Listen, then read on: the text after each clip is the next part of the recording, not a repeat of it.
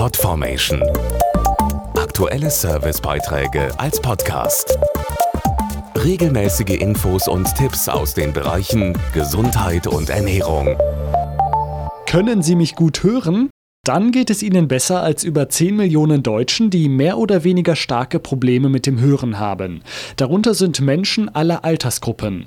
Um darauf aufmerksam zu machen, wie wichtig der Hörsinn im Alltag und in der Informationsgesellschaft ist, findet am 23. November zum ersten Mal überhaupt der Tag des Hörens statt. Das Motto des Tages lautet Ich gehöre dazu. Es weist darauf hin, was es für Betroffene bedeuten kann, eben nicht mehr kommunikativ dazu zu gehören.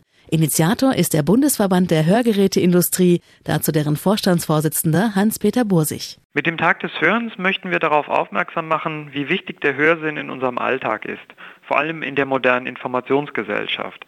Wir wollen auch zeigen, welche Möglichkeiten der Einsatz von Hightech in Form von modernen Hörsystemen heute bietet. Obwohl die Geräte im digitalen Zeitalter sehr effektiv arbeiten und kaum noch zu sehen sind, herrscht hier offenbar Nachhol- und Informationsbedarf. Nur jeder dritte Betroffene lässt sich zurzeit ein Hörsystem anpassen. Dabei ist Hörminderung keine Altersfrage, sondern betrifft auch junge Leute, Stichwort Konzert- oder Discobesuch.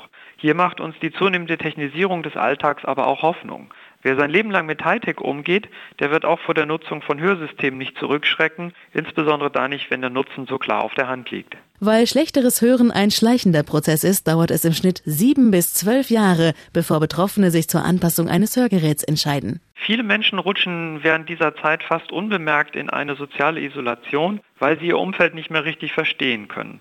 Dabei zeigen aktuelle Umfragen, dass die Träger von Hörsystemen wieder sehr gut mit ihren Mitmenschen kommunizieren können. 60 Prozent vermittelt das Tragen sogar ein Gefühl von Sicherheit. Der Tag des Hörens will helfen, Vorurteile gegenüber Hörsystemen abzubauen und Spaß am Hören wecken. Alle Infos zu den Veranstaltungen zum Tag auch auf www.ihr-fidelity.de.